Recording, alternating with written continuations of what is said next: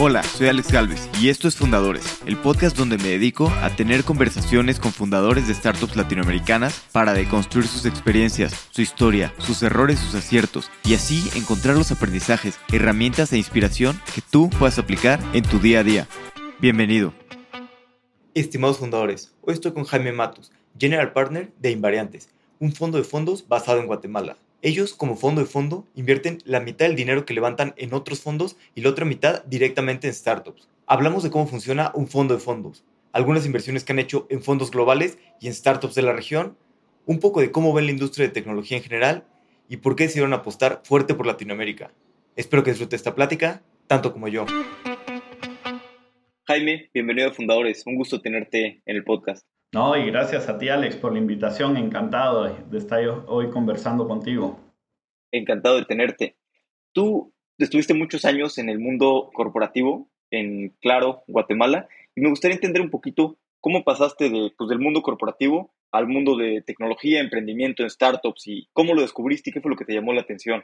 Un gusto. Fíjate que yo tuve la oportunidad de estar más de 15 años en el mundo corporativo, en multinacionales de tecnología y telecomunicaciones y obviamente estando en una multinacional que está muy ligada a la industria de tecnología, vas viendo el dinamismo. Yo siempre fui alguien apasionado por cómo se iba desarrollando la tecnología, por temas de innovación, de emprendimiento y eso me llevó a tener una espinita un porqué, un propósito muy fuerte de por qué estaba ahí. Y es que siempre quise apoyar a los emprendimientos pequeños, a las pymes y a las startups por dos sencillas razones. Una, porque las pymes representan el 80% de la fuerza laboral de una economía, el 60% de la actividad económica y son las empresas que muchas veces carecen de recursos, de capital o de tecnología para crecer y escalar. Y por otro lado, los startups son estos bichos raros que, que, vienen a cambiar la forma en que vivimos, en que trabajamos, en que nos movilizamos, vienen a crear nuevas industrias, vienen a generar cosas nuevas y obviamente traen un biorritmo distinto, pero también les es muy difícil crecer. Entonces me dediqué mucho a impulsar iniciativas desde mi posición en claro que ayudaran a crecer el ecosistema y a brindarles herramientas y recursos y accesos y red de contactos a, a estos emprendimientos. Y hace 11 años empecé a trabajar con las primeras startups que creo que en ese momento ni se consideraban como startups en Guatemala, a ver cómo podían trabajar con empresas del mundo corporativo y poco a poco se fue alimentando esa curiosidad y esa inquietud hasta que eventualmente con una amiga que creó el evento Volcano Summit buscamos generar un impacto un poquito más fuerte en el ecosistema, lo cual me llevó a hacer mi primera inversión ángel y de ahí pues ya toda esa historia. Una vez te das una inmersión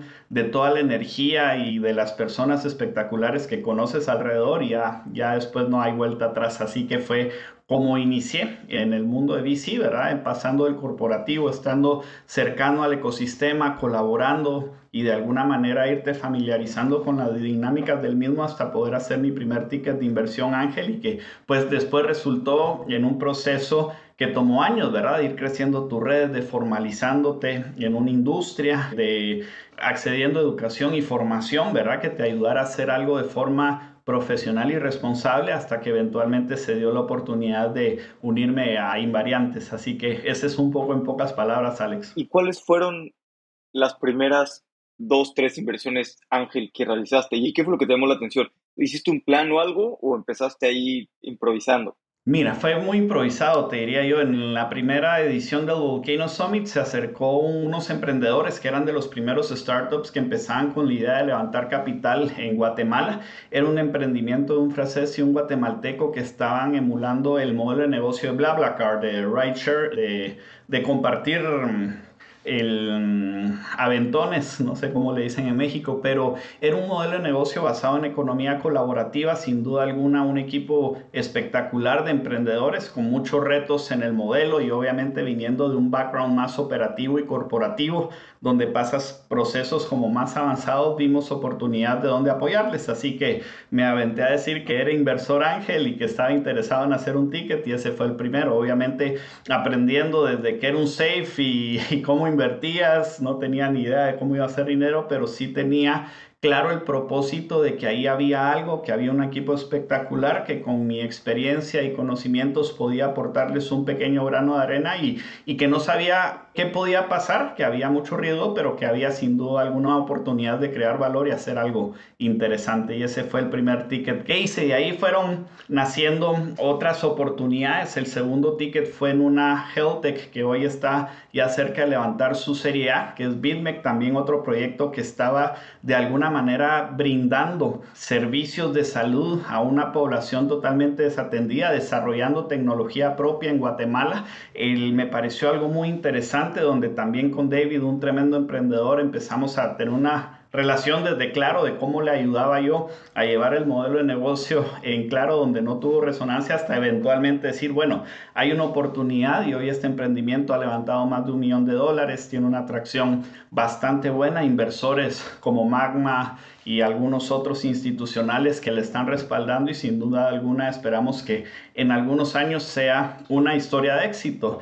Y tal vez el tercer ticket, que probablemente es el más particular y es una historia muy curiosa, es el de una película. Y tú dirías, pero bueno, ¿qué tiene que ver con capital de riesgo una película? Y es curioso que muchas de las dinámicas de Venture Capital también nacieron con Broadway en, a inicios del siglo pasado, donde estos emprendedores venían a pichar el hacer una obra y buscaban ese capital. Y, y bueno, para no hacerla larga, esta película que venía con un canal de distribución muy fuerte, con directores de Estados Unidos y una coproducción entre México, Guatemala Estados Unidos, me pareció un proyecto súper interesante que aparte tenía un impacto positivo para Guatemala en una población que había pasado por un proceso muy difícil de estado de sitio y vimos la oportunidad. Obviamente estábamos buscando otros inversores que apoyaran el proyecto, así que encontré el camino para presentárselo a Invariantes, sabiendo que Invariantes no invertía ni en películas, ni en la región, en este tipo de proyectos, pero sabiendo que el proyecto tenía una personalidad interesante, decidimos hacerle el approach al equipo de, de una forma diferente, también para captar la atención y el resultado final de ese pitch, donde logramos trasladar la visión de lo que quería hacer resultó en un ticket a título individual del, del, equipo de Invariantes en la película y que hoy pues es una película que ha tenido muchos reconocimientos y premios, así que esa fue la puerta que abrió la conversación y te diría que para nosotros fue un hito muy grande porque fue la primera coinversión que hicimos con un fondo grande y reconocido como Invariantes. Buenísimo.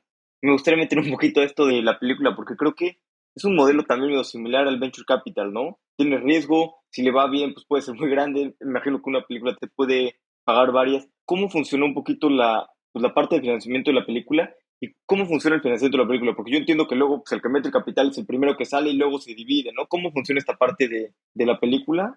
Y cómo les acabó yendo.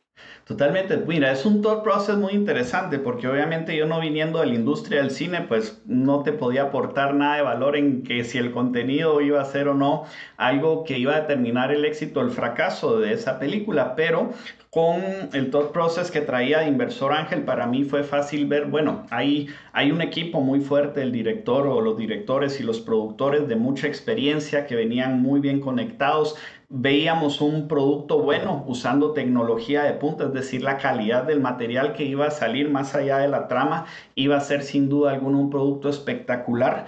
El mercado al que estaban buscando no era un mercado local, ¿verdad? Que yo pude haber dicho, bueno, la trama me parece o no a mí desde mi punto de vista algo que pueda pegar o no, sino que ellos ya tenían evaluada una audiencia a nivel global de un nicho, pero un nicho que en ese momento tenía mucho interés por este tipo de contenido y un canal de distribución con dos de las productoras más grandes y distribuidoras más grandes de Estados Unidos. Así que para mí fue como ver de esos pocos emprendimientos que tienen la capacidad de crecer y escalar y donde todas las variables se, se alinean. Te diría que la única variable que dejé por fuera fue la trama y no le puse tanto atención, sino más bien a todos los fundamentales y los elementos que yo creía que podían llevar hacer de este proyecto algo que pudiera crecer, escalar y estar en muchos lados, sobre todo viniendo en un mercado donde dices Guatemala no tiene una industria cinematográfica desarrollada y era un long shot, pero obviamente aquí es donde empiezas a tener ese ojo crítico para ver proyectos, así que ese fue la apuesta que hicimos y afortunadamente es una película que ha ido caminando bien, ha ganado varios premios a nivel internacional, está en salas, en plataformas de digitales y obviamente va a ser un caso de éxito para la industria cinematográfica porque encima va a abrir la oportunidad de generar más películas, más empleo, impactar y desarrollar algo que no existía, así que lo vemos con muy buenos ojos. Buenísimo. Y aquí fue como te acabaste acercando con el equipo Invariantes y tú primero empezaste como Venture Partner. Pero, ¿qué es un Venture Partner? Para entender bien bien cómo funciona esta figura en los fondos, exactamente, pues cuál era tu papel, en qué ayudas, cómo funciona.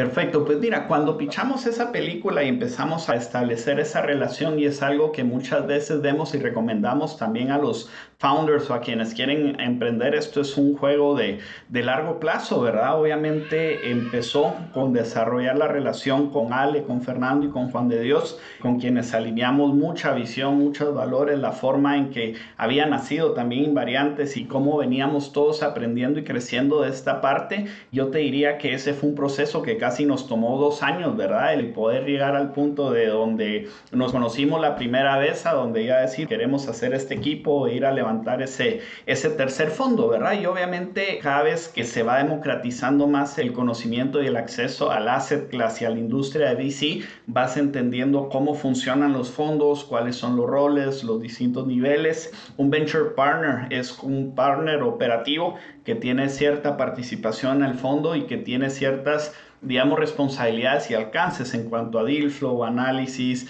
eh, atraer esos startups, el ser parte del equipo operativo, que eventualmente y para buena fortuna mía también evolucionó. A, luego de seis meses de estar ahí me dieron la oportunidad de formar parte del equipo como general partner. Así que yo te diría esta figura la vamos a ver más seguido porque cada uno de los fondos de inversión conforme pasa ciertos vintages o, fondos van teniendo etapas donde se puede crecer equipo y donde va madurando y donde van levantando más capital. Es como vas viendo las etapas de crecimiento de los fondos y en eso también se empiezan a desarrollar los distintos roles que existen dentro de un fondo, sobre todo si quieres hacer carrera founder, pasar al mundo de VC o vienes del mundo corporativo, el ir entendiendo eso, ir desarrollando las relaciones con el ecosistema, con los distintos actores del ecosistema, sin duda alguna fue algo que a mí me ayudó muchísimo para poder ser parte de este gran equipo.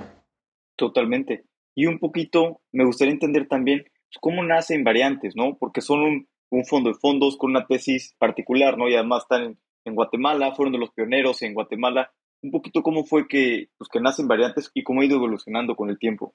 Totalmente, mira, la historia de Invariantes a mí me apasiona mucho contarla, que aunque no fui parte de ese equipo inicial, sin duda alguna es una historia con mucha personalidad. Y dos de mis socios, Fernando y Juan de Dios, que venían de muchos años de manejar el tema de inversiones en distintos asset classes como venture capital, private equity, real estate, bonos, public equities, obviamente empezaron a detectar en Centroamérica, en Guatemala, ese apetito por invertir en VC. Teníamos el caso de Duolingo que había crecido y escalado a niveles ya casi de, de salir pública, entonces pues obviamente se empieza a levantar ese interés y un emprendedor guatemalteco.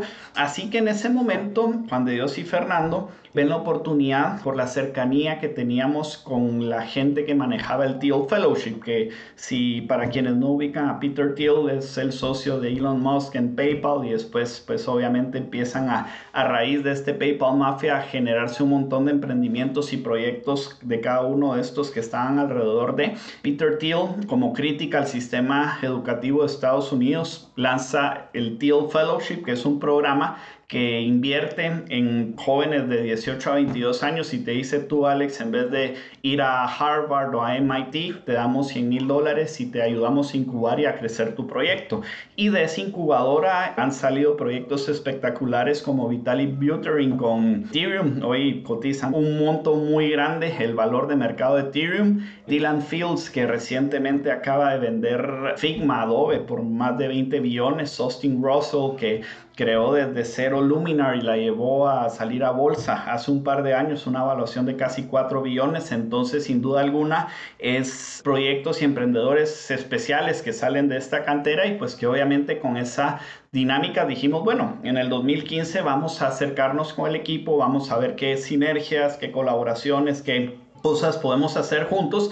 Y para nuestra buena fortuna cuando Fernando y Juan de Dios llegan a San Francisco a conocer a Mike y Daniel que eran las dos personas que manejaban el Deal Fellowship ellos en ese momento hacen un spin-off y dicen bueno nosotros estamos haciendo todo lo que hace un fondo de VC excepto invertir en estos potenciales unicornios así que deciden formar 1517, que es el fondo ancla de invariantes y de la mano de Peter Thiel como inversor ancla, ellos iban a invertir alrededor de este ecosistema de college dropouts que impulsaba el Thiel Fellowship. Y en ese momento fue cuando se prende la, la bombillita y dicen Fernando y Juan de Dios, bueno, ¿por qué no creamos nosotros un fondo que de la mano de fund managers con los que tenemos una dinámica y colaboración muy cercana, podemos ir aprendiendo cómo entrar a tener acceso a estos deals en Estados Unidos, que es el mercado más desarrollado de Venture Capital, y lo hacemos con un modelo muy particular, que es el modelo híbrido de invariantes, donde nosotros invertimos la mitad del fondo en otros fondos, early stage, emerging managers,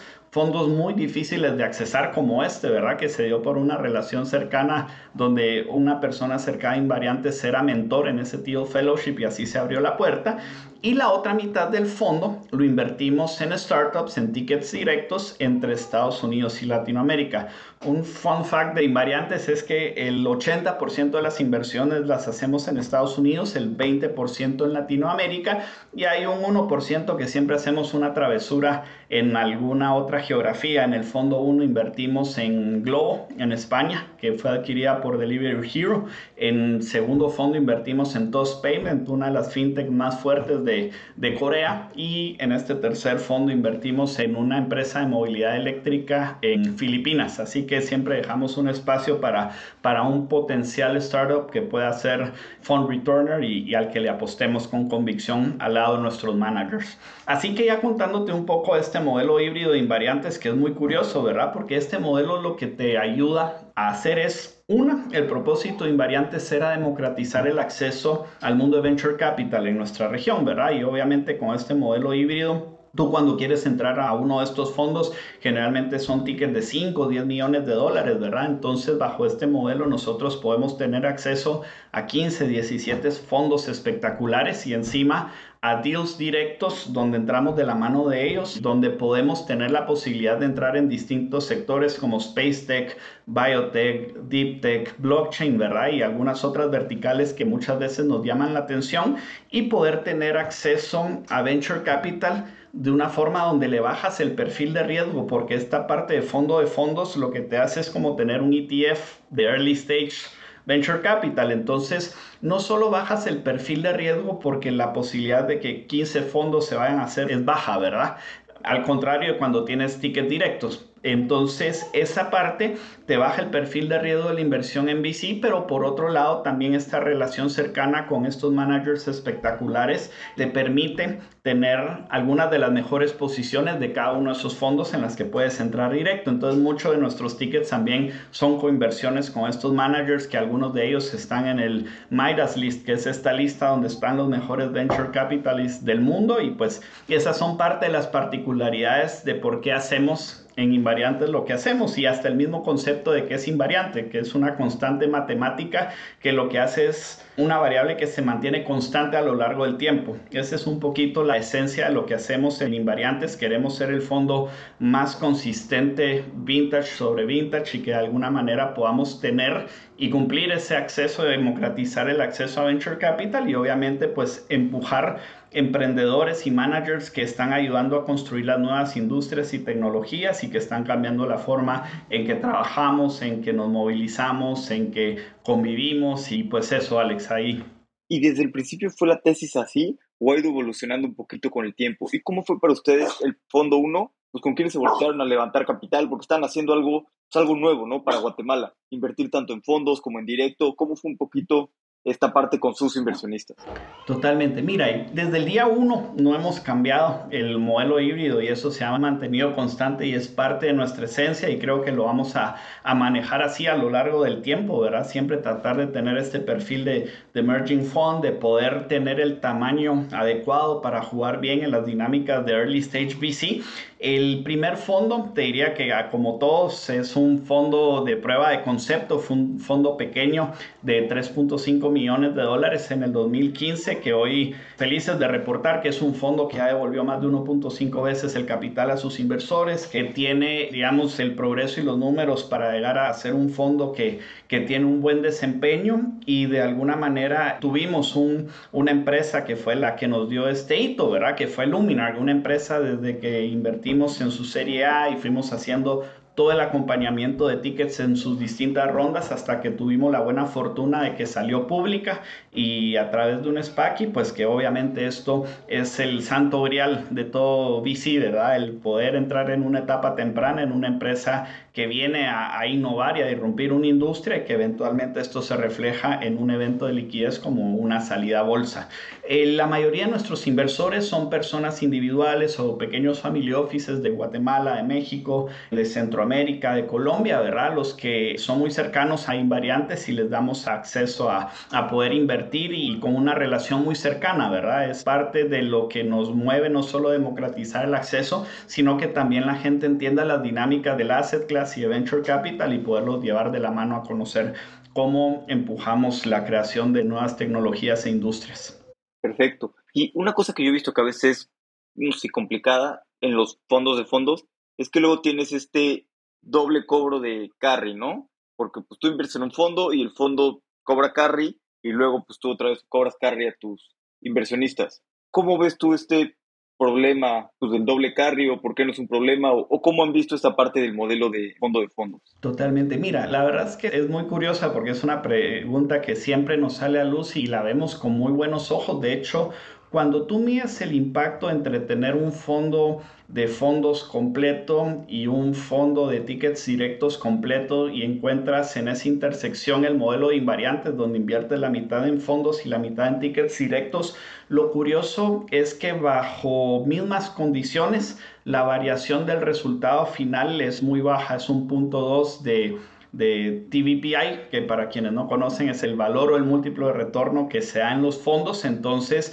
cuando tienes una variación muy baja de la potencial salida, pero disminuyes el riesgo de una forma mucho más grande, obviamente es donde a los inversores les atrae muchísimo, porque al final el invertir en venture capital no deja de ser el asset class que, aunque tiene el mejor performance, también es el más riesgoso. Y hay un tema muy interesante que el promedio de retornos o la tasa anual de retorno promedio en venture capital puede estar en 40-50%, pero la mediana de ese resultado está en 6-8%, que significa que el 80% de, de, los fondos de VC a lo mejor están teniendo un retorno con una tasa anual de más o menos 6-8% y son muy pocos los fondos que te empujan ese resultado hacia arriba. Entonces con el modelo híbrido lo que nosotros buscamos es capturar un poco de ese valor tratando de buscar y hacer cherry picking de los mejores fondos de VC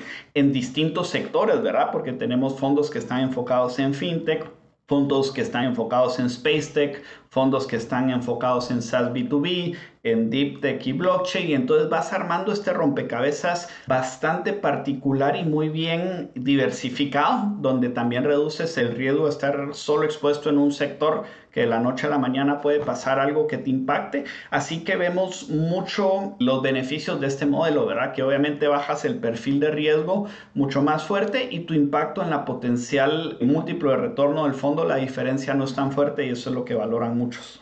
Y ustedes que han invertido en bastantes fondos y ven muchísimos fondos, ¿qué es lo que buscan en los fondos en los que invierten o qué hace que realmente un fondo sea único? Como bien lo dices, el problema del venture capital es que los que les va bien, les va muy bien, pero hay muchos fondos que no acaban teniendo grandes resultados y no les va bien. Ustedes, en su experiencia, ¿qué es lo que hace realmente esos fondos, los grandes fondos? Totalmente, mira, y, y es algo que con el tiempo obviamente ya 3, 4, 5, 6, 7 años y más los de Fernando y Juan de Dios de estar evaluando fondos, evaluaremos alrededor de 200 a 300 fondos al año, ya vas desarrollando un ojo crítico y una sensibilidad muy fuerte a como cuando evalúas startups. Entonces, en ese sentido, también una parte fundamental es los managers, ¿verdad? De dónde viene el background, la experiencia. Hoy nuestro Best Performing Fund, que es 1517, que es el fondo ancla donde nacimos, el Mike y Daniel vienen de backgrounds totalmente distintos, uno filósofo y otra educadora, y hoy siendo uno de los fondos más exitosos de Estados Unidos en VC, pero un approach particular y una tesis particular de inversión en lo que están apostando algo donde tenían una visión muy clara a largo plazo de cómo iba a ser el futuro y cómo iban a cambiar. Así que yo te digo mucho, el equipo de managers, obviamente la experiencia, el track record de no solo levantar capital, sino también de operar un fondo, porque hemos visto muchos fondos donde a lo mejor el tema de fees no tienen todavía el manejo, la experiencia para entender ciertas cosas y donde inversores sofisticados pues sí ya perciben ciertas diferencias. Por eso es que cuando ves el tema que mencionabas del double dipping es porque el inversor sofisticado que ya tenemos de invariantes pues ya entiende las dinámicas del riesgo que corre, pero el beneficio que pueda venir. Y muchas veces el inversor que invierte en VC valora más no tanto el múltiplo, qué tan grande puede ser, que pueda ser 5X o 10X, pero la contrapartida es que hay una probabilidad muy alta de que sea 0X o 1X a un perfil de riesgo más, bueno, va a ser un 2, 3, 4X, pero con una probabilidad mucho más alta. Así que yo te diría, en ese sentido, nos gusta ver mucho los fondos donde hayan tenido un equipo diverso detrás, distinta experiencia operativa en el mundo de startups, que vengan con inversores muy fuertes detrás, ¿verdad? De alguna manera también eso te marca mucho. Vemos un tema que este término lo tomamos de nuestros buenos amigos de 1517, pero el hyperfluency, que lo vemos no solo en startups, sino también en fondos, es cómo alguien te puede explicar, como que si fueras un niño de 5 años, un golden retriever, algo que pueda ser muy complejo de una forma muy fácil. También son cosas que vemos en los managers en los que invertimos y colaboramos. Generalmente tratamos de desarrollar una relación uno, dos o tres años antes con ellos. Vamos conociendo, vamos viendo cómo empatar los tiempos de los fondos, que para nosotros como esa parte o esa mitad de fondo de fondos activo que manejamos, también tenemos una dependencia en tiempo de los fondos con los que trabajamos. Y yo te diría que mucho de eso, la tesis, la forma en que evalúan las empresas. Hay unos que, fondos como Hustle Fund, que te mide la velocidad de ejecución, ¿verdad? Hay otros fondos que no te miden tanto eso y miden más qué tan hyperfluent sos, qué tan tú estás innovando, el de dónde venís, si tu tesis es de College Dropout, o hay otros fondos, por ejemplo, como Ulu Ventures, que ellos invierten en el epicentro del MBA de Stanford, ¿verdad? Entonces empiezas a armar este rompecabezas muy particular que yo te diría que somos muy buenos fund pickers y de alguna manera es lo que hemos logrado ensamblar con invariantes, ¿verdad? Por eso es que te decía, somos un fondo muy particular y un bicho raro, pero de alguna forma encontramos una formulita que nos ha funcionado y que podemos obtener lo mejor de los dos lados para entrar en VC. Totalmente. Algo que mencionabas que me llama mucho la atención es de repente el timing, ¿no? Ustedes al invertir en, pues, en tantos fondos, cada fondo levantará un fondo nuevo cada 3, 4 años y además ustedes a su vez también tienen que levantar un fondo nuevo, ¿no? ¿Cómo hacen para pues, tener el timing de invertir bien y también pues, supongo que a veces no cuadra el timing, ¿no? ¿Cómo hacen para cuadrar esto o qué retos tienen esta parte de fondo y fondos? Mira, es, es articiencia. Eso que dices probablemente lo más difícil de manejar de nuestro lado, ¿verdad? Obviamente cuando tú tienes una relación muy cercana y colaborativa y en muchos casos casi hasta de amistad con los fund managers, pues de alguna manera se vuelve algo más donde tú eres parte del crecimiento y la historia de esos fondos. Entonces logras manejar de esa forma. Hay fondos en los que hemos entrado donde el ticket mínimo pueden ser 10 millones de dólares y fondos donde ni siquiera armaron website ni pitch deck, sino que sale un gran fund manager de algún fondo y hace lo suyo y, y por esas relaciones cercanas y el estar presente y cultivando y creciendo estas relaciones es donde puedes tener oportunidad de acceso y que pasa algo muy similar, Alex, si tú lo has vivido como inversor ángel con esos deals, ¿verdad? Y es, es estar ahí, es estar presente, es estar cultivando. Nosotros tenemos una frase en, en Invariantes que decimos, it's a long-term play with long-term people y, y este es el juego y cuando entiendes esas dinámicas creo que se vuelve mucho más sencilla. Nos pasa a como todo fondo al tener capital limitado y tener posiciones limitadas, pues obviamente quisieras entrar en muchísimos fondos, hay muchísimos managers con los que tenemos una relación cercana que, que muchas veces simplemente por nuestra tesis y por la exposición al sector o a la geografía o a la tesis de inversión, ya la tenemos cubierta con una, nos hace muy difícil poder empatar, pero por nuestro modelo también nos permite cultivar relaciones cercanas con fondos donde a lo mejor no logramos estar invertidos en ellos, pero sí tenemos una relación cercana donde coinvertimos mucho. Yo te diría que ahí en ese segundo círculo de fondos tendremos unos 40, 50 fondos donde todos los meses estamos teniendo, eh, analizando ir juntos, convirtiendo juntos, viendo oportunidades, analizando tendencias en distintas verticales, geografías, lo cual nos, no solo nos ayuda a crecer como fondos y como managers, sino que nos mantiene en una dinámica muy activa de estar pendientes qué es lo que pasa y poder tener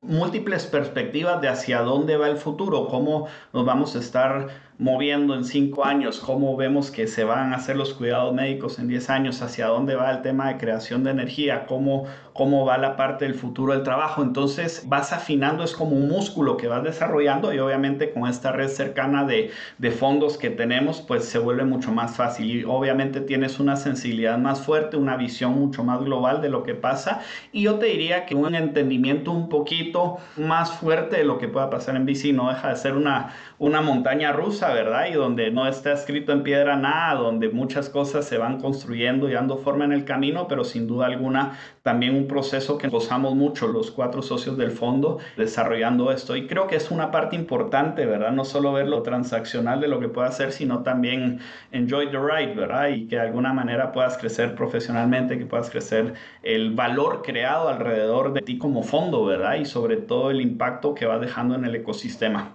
Sí, totalmente y un poquito en las inversiones en directo, porque me gusta mucho este modelo, ¿no? Que invierte en fondo y luego tienes dinero también para invertir en directo. ¿Cómo deciden qué inversiones en directo van a hacer? ¿Invierten serie en adelante coinvierten con los fondos que ya han invertido o también hacen inversiones por fuera? Totalmente. Mira, hacemos de todo, hacemos coinversiones con los fondos en los que estamos invertidos, hacemos coinversiones con los fondos con que tenemos esta relación muy estrecha y colaborativa, hacemos deals nosotros directos que algunos de ellos gravitan a nosotros, muchos de ellos nosotros los vamos a buscar, ¿verdad? Y, y obviamente al ser un fondo generalista y agnóstico al sector, se vuelve una responsabilidad mucho más fuerte porque tienes que hacer cierto deep dive en la industria y tratar de entender las dinámicas en un corto tiempo y hacer una inmersión muy profunda para realmente entender de los deals y de las oportunidades que hay, cuál va a ser esa oportunidad que realmente te puede venir a devolver el fondo. Y nos ha pasado, ¿verdad? El sector es como PropTech, donde tomamos prácticamente con el equipo un proceso de casi nueve meses en entender cómo estaba, por ejemplo, PropTech en Latinoamérica hasta que llegamos a encontrar la startup y creo que tú fuiste parte de ese proceso, Alex, y ahora que recuerdo,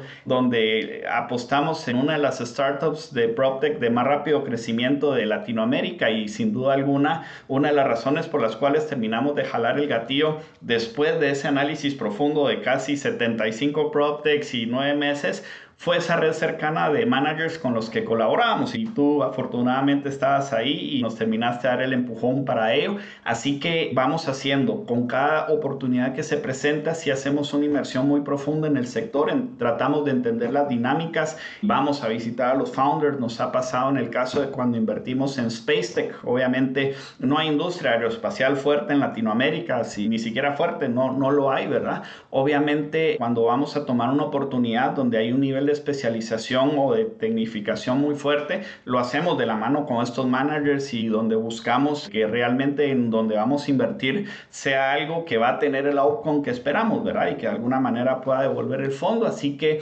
vamos haciendo ticket por ticket, oportunidad por oportunidad, lo cual se vuelve retador porque en ese corto tiempo y las oportunidades no te esperan, hacemos la inmersión y buscamos tratar de hacer ese assessment y ese due diligence en una forma muy particular, pero que nos permita tomar la mejor decisión, acompañado no solo de nuestro juicio, sino de esa red que tenemos de aliados y de fondos, ¿verdad? Totalmente. Pero he visto que tienen de repente inversiones tan variadas como, por ejemplo, decías en la industria aeroespacial, ¿no? Axiom Space o Atom, esta que hace chips, ¿no? Atom Computing.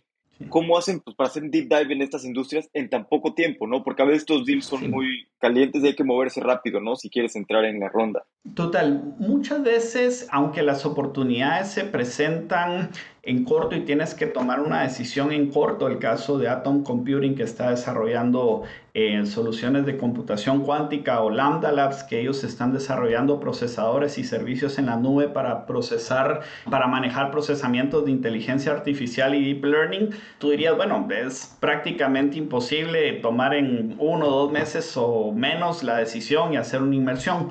Lo que vamos haciendo es que al tener esta cercanía con nuestros fondos, vamos viendo el portafolio, vamos conociendo a los founders de todo este portafolio, dedicamos mucha parte del tiempo, sobre todo en Estados Unidos, a ir a conocer a los founders, cuando están en su día cero, en su día uno, los vamos llevando y, siguiendo. Es un proceso de, de, irlos conociendo como personas, como emprendedores, cómo van evolucionando en su rol de founders y de CEO y eventualmente es donde paramos hablando del gatillo. Obviamente hay unas decisiones donde vienen founders que ya han tenido exits, que tienen un track record impecable, donde se te presenta la oportunidad, donde se vuelve muy sencillo decir, bueno, hace cierto deep dive, pero ese gut feeling de, de VC, tu experiencia, te dice aquí hay algo, a como hay otros que sí hemos tomado un proceso de 6, 9 a 12 meses, que cuando están muy temprano, obviamente toma un poquito más de tiempo levantar y te permite conocer estos emprendimientos. Me viene a la mente el caso de Inorbit, es una empresa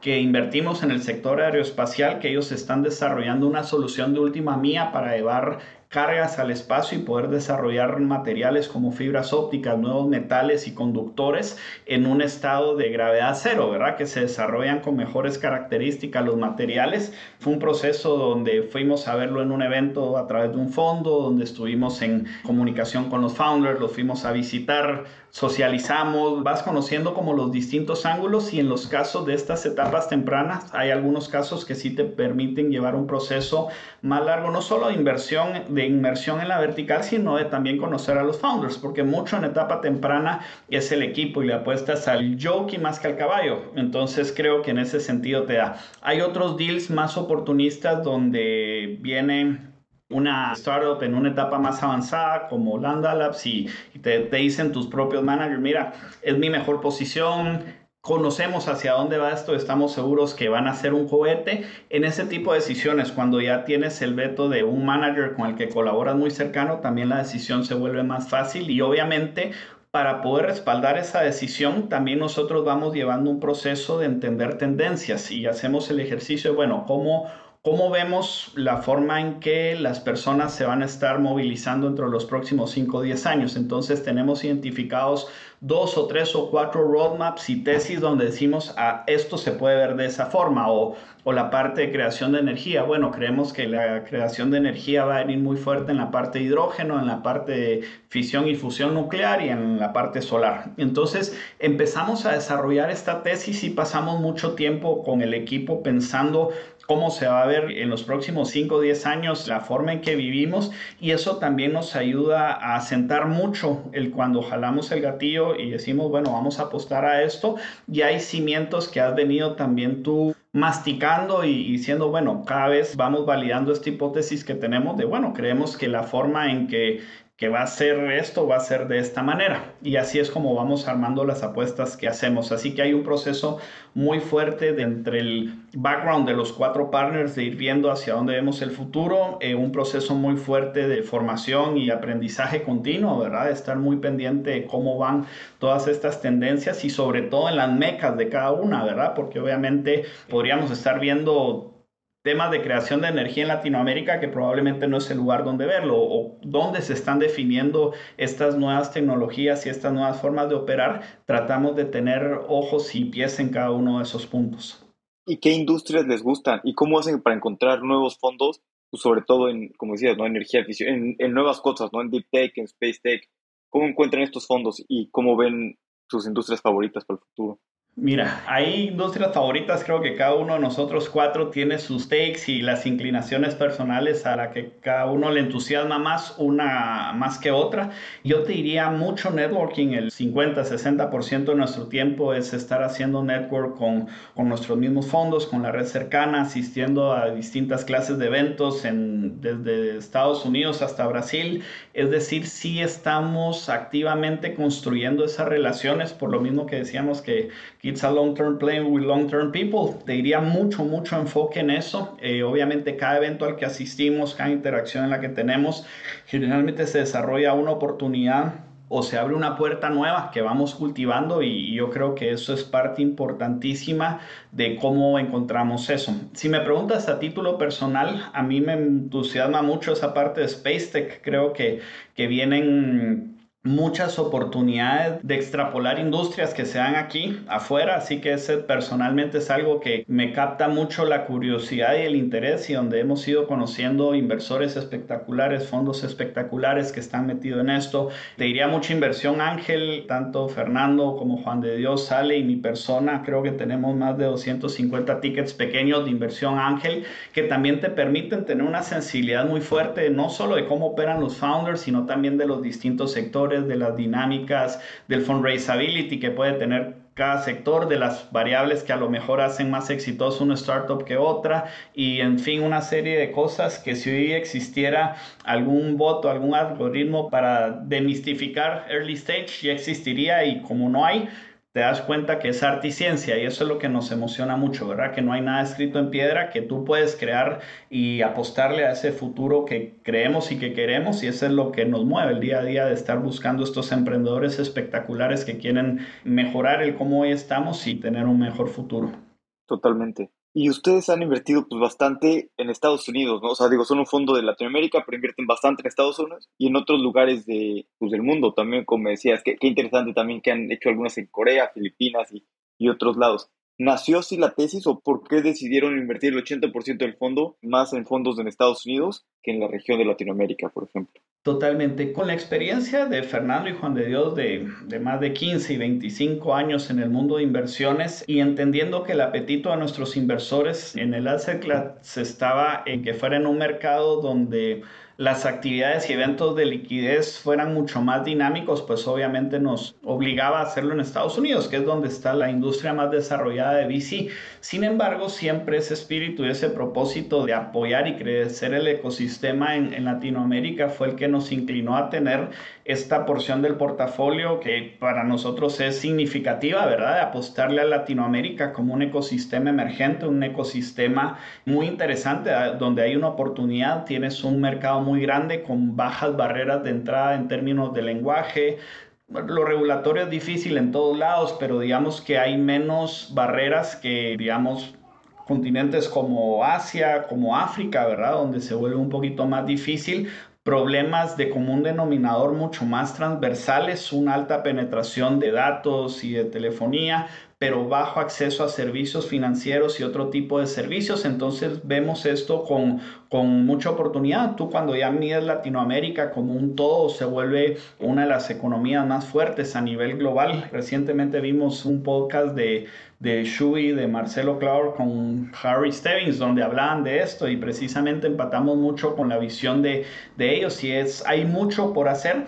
Obviamente un mercado y un ecosistema emergente con retos, donde nosotros el principal reto que vimos fue ese escenario de eventos de liquidez, ya sea por fusión y adquisición o por salidas a bolsa. Obviamente en Estados Unidos tienes un mercado donde los IPOs ya hay un proceso y donde hay mucho más fluidez, mientras que en Latinoamérica los startups que hacen IPO tienen que ir al mercado de Estados Unidos y no se vuelve tan fácil para una startup de Latinoamérica tener eso. A lo mejor Brasil tiene algunas particularidades con la bolsa local, pero digamos la bolsa eh, de valores mexicana, la bolsa de valores de Colombia, que son de las más desarrolladas, pues todavía para este tipo de emprendimientos no es tan amigable. Entonces, en ese sentido, veíamos esa oportunidad, ¿verdad? Creemos que Latinoamérica va a seguir creciendo y hay mucho potencial de upside y nosotros subsecuentemente a través de cada fondo iremos haciendo más grande la apuesta por Latinoamérica, ¿verdad? Que de hecho en el primer fondo todavía era un poquito más pequeña y hemos ido creciendo y conforme maduremos como fondo y madure el ecosistema, así irá creciendo nuestra apuesta por Latinoamérica y mucho con esa visión a largo plazo es sembrar y es construir y es probar que pueden haber emprendimientos que desde una etapa temprana lleguen a algo muy grande como Nubank o como Rappi, ¿verdad? Y buscar más de esos casos. Así que sin duda alguna con una expectativa muy grande de lo que pueda pasar, pero mucho por el apetito de nuestros inversores. Ellos querían tener algo más en, en corto y mediano plazo, en un mercado más desarrollado, sobre todo en un mercado del que podemos tener mucho aprendizaje y mucho puente, mucha vinculación, ¿verdad? Obviamente al tener esta exposición tanto en Estados Unidos como Latinoamérica tenemos algunas sinergias muy interesantes de, de hacer puentes entre founders, inversores de ambos lados, entre traer tecnologías que se están desarrollando en Estados Unidos a Latinoamérica o viceversa, oportunidades, ¿verdad? Donde a lo mejor corporativos de Estados Unidos quieren, quieren venir y, buscar oportunidades aquí. Así que para nosotros fue la forma y la, formulita que encontramos de meternos en esta aventura y, y pues cada uno de los fondos es lo que lo hace único, ¿verdad? Cada fondo tiene su historia, su tesis, su porqué y lo lindo de Venture Capital es que realmente hay más colaboración que competencia porque al final, como tanto los founders como los inversores y los VCs, contra quien luchamos es contra el riesgo y contra los write-offs y contra que las cosas no se den. Entonces hay más dinámicas de colaboración que de competencia y eso es parte de lo que nos emociona mucho. Totalmente. Sí, además competimos pues, contra las empresas tradicionales, ¿no? No tanto entre startups, sino más bien contra el incumbente, ¿no? El, el grande. Exacto. Y hablando un poquito del portafolio, que tienen muchas eh, empresas increíbles, ahorita Inorbit o eh, Atom Computing, muchas que, están muy interesantes. ¿Cuál es, digo, sé que es difícil a veces elegir entre, entre hijos, ¿no?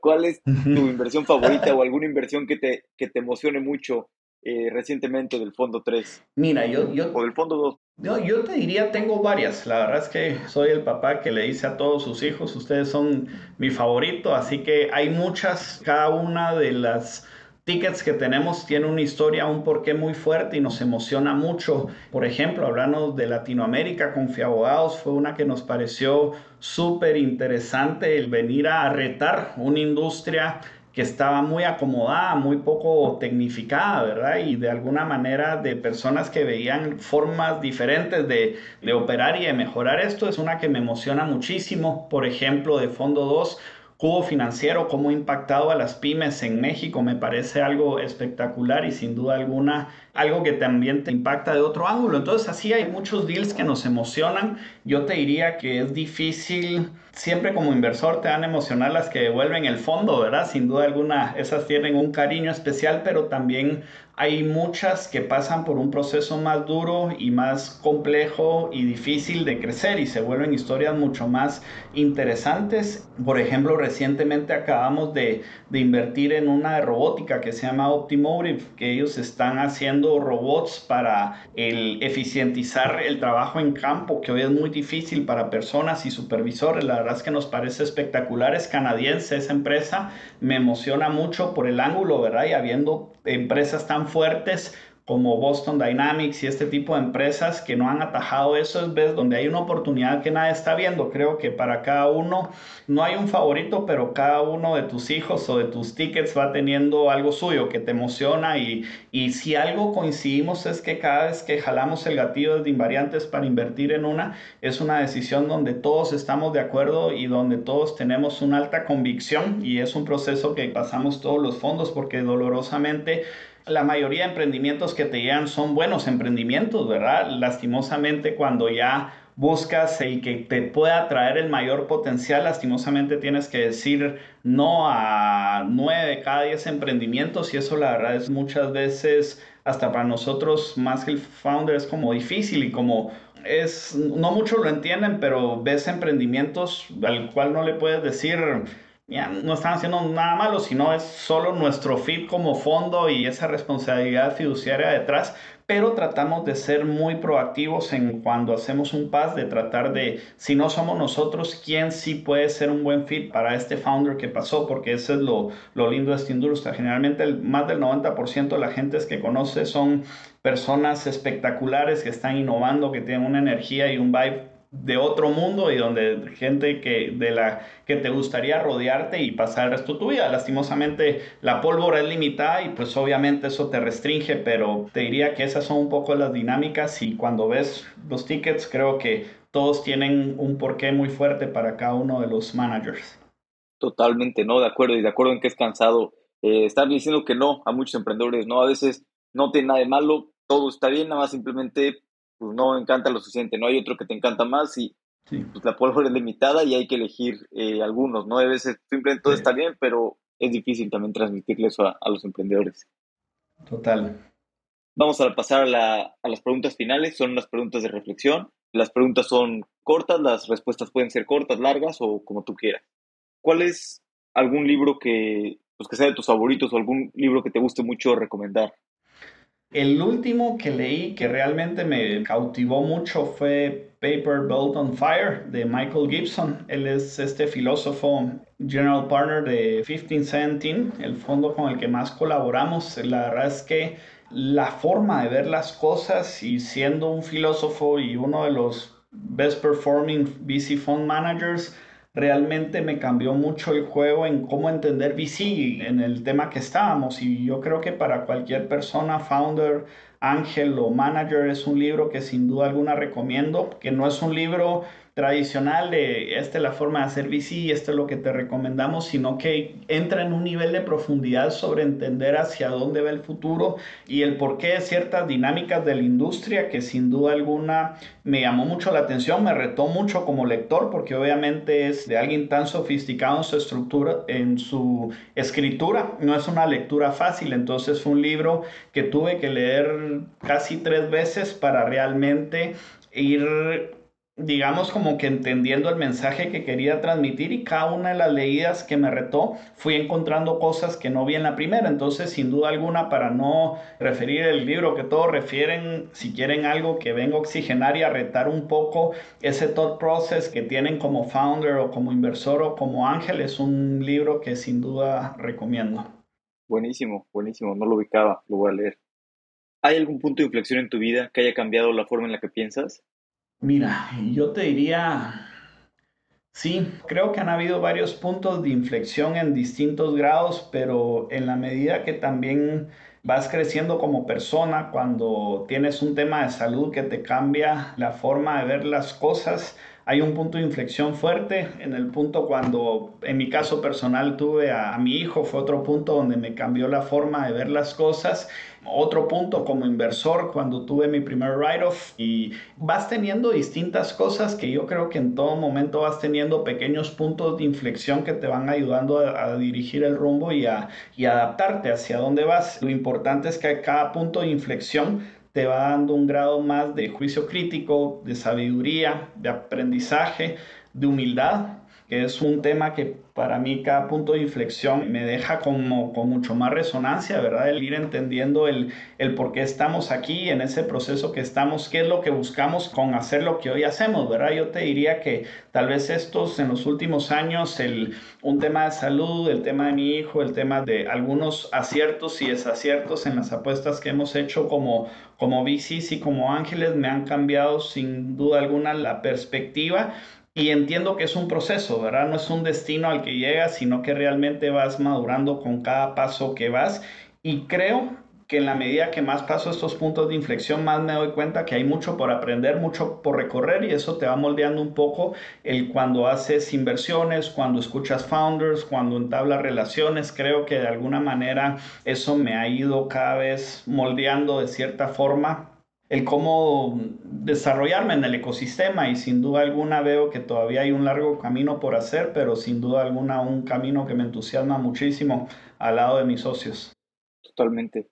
¿Tienes algún consejo que te hayan dado que te haya servido mucho? Mira, yo te diría que sí y creo que mucha gente de la que probablemente nos va a escuchar es gente que está buscando meterse o en inversión ángel o en VC y yo te diría que uno, hoy más que nunca es más accesible, pero entender que es un proceso, ¿verdad? Que, que no por despertarte más temprano amanece más rápido, sino que entender que es parte de un proceso en el que te debes ir desarrollando, empujado principalmente por esa curiosidad, por ese apetito, por ese ímpetu de crecer como persona, de desarrollar relaciones significativas a largo plazo, de involucrarte y de tener un propósito más allá de un tema transaccional, porque si hemos visto mucha gente que quiere estar en esto por un tema transaccional más que por un porqué fuerte, eh, yo te diría eso, gozar el proceso, formarte, ¿verdad? No hay nada como hacer las cosas bien y hacerlas de manera responsable y el mundo de bici es un mundo que acarrea mucho riesgo y muchas veces no lo entiendes hasta que ya pasaste ciertas horas de vuelo, entonces de alguna manera mucha prudencia, creo que es importante, muchas relaciones a largo plazo, mucho, mucha formación y entendimiento y creo que a cualquier persona que se quiera involucrar no tener miedo de preguntar y hacer, ¿verdad? Y todos pasamos por un proceso, creo que tanto tú como yo, Alex, eh, venimos de cero y llegamos a Roma preguntando, pidiendo mucho consejo, cuando tú pides consejo, generalmente en los humanos hay una reacción intrínseca y natural de querer ayudar. Entonces creo que no hay que perder el miedo a pedir consejo, a conectar con las personas. En mi caso personal fue así cuando yo venía del mundo corporativo y de tecnología, pero no tenía ni idea de banca de inversión y eso lo primero que hice fue buscar a los 10 fondos de inversión más grandes de la región en el grado de cercanía que tenía y sin tener miedo ni vergüenza pedir, miren, yo quiero hacer esto, díganme sus dos o tres mejores consejos para no irme a estrellar contra la pared y de hecho Hoy esos consejos los llevamos en el corazón porque muchos de esos primeros 5 o 10 consejos que nos dieron invariantes, eh, la gente de 10 que nos abrió las puertas, Invermaster, mucha gente nos dijo uno o dos consejos que si no hubiéramos tomado probablemente el año 1 o 2 ya hubiéramos estado fuera de operación. Así que estamos eternamente agradecidos con todas las personas que nos abrieron puerta. Entonces, sin duda alguna, todos estos jóvenes emprendedores, ángeles o gente que está en el mundo corporativo y, quiere pasarse a esto, no tengan miedo de acercarse y de involucrarse. Obviamente toma toma tiempo, toma esfuerzo, dedicación, ¿verdad? Es, no se construye de la noche a la mañana, pero tiene un efecto de interés compuesto muy, muy interesante que después de dos, tres, cuatro años donde picas piedra y donde vas viendo, se voltea, pasa un punto de inflexión y donde ya empieza todo a gravitar hacia ti, donde, donde la creación de valor y la dinámica va siendo mucho más, ¿cómo te diría?, efervescente y más activa y la verdad es que súper emocionado de los próximos 10, 20 años de lo que venga para Latinoamérica en temas de VC. Totalmente de acuerdo y creo que, como dices, ¿no? Eh, estamos apenas empezando en Latinoamérica y siempre es bueno acercarse con las personas que ya tienen más experiencia y mientras más personas estén en esto, más podemos crear, ¿no? Para Latinoamérica, que haya más empresas, que haya más startups y que resuelvan más problemas que tenemos en la región. Eso, totalmente. Hay muchísimos problemas urgentes por resolver, así que mientras más seamos, como dice Fernando, más sube la marea del VC y más creación de valor vamos a tener. De acuerdo. Pues Jaime, muchas gracias por tu tiempo. Me la pasé muy bien, muy divertido. Eh, aprender más también de Invariantes, un modelo distinto y de tu camino y, de lo que están construyendo en Invariantes. Y, estoy seguro que hace apenas el principio de, como dices, de los siguientes 20 años construyendo. Totalmente, y gracias a ti, mi querido Alex, por la invitación. La verdad es que me disfruté mucho la conversación y, y espero ahí que nos veamos pronto. Será. Un abrazo. Invariantes está haciendo un gran trabajo. Fueron de los primeros fondos de fondos que nacieron en la región y hoy en día ya vamos por su fondo 3, lo que demuestra que han seguido creciendo y mejorando. Si te gusta Fundadores, por favor comparte este episodio con una persona a la que le pueda gustar. Igualmente las 5 estrellas en Spotify siempre son bienvenidas. Hasta la próxima.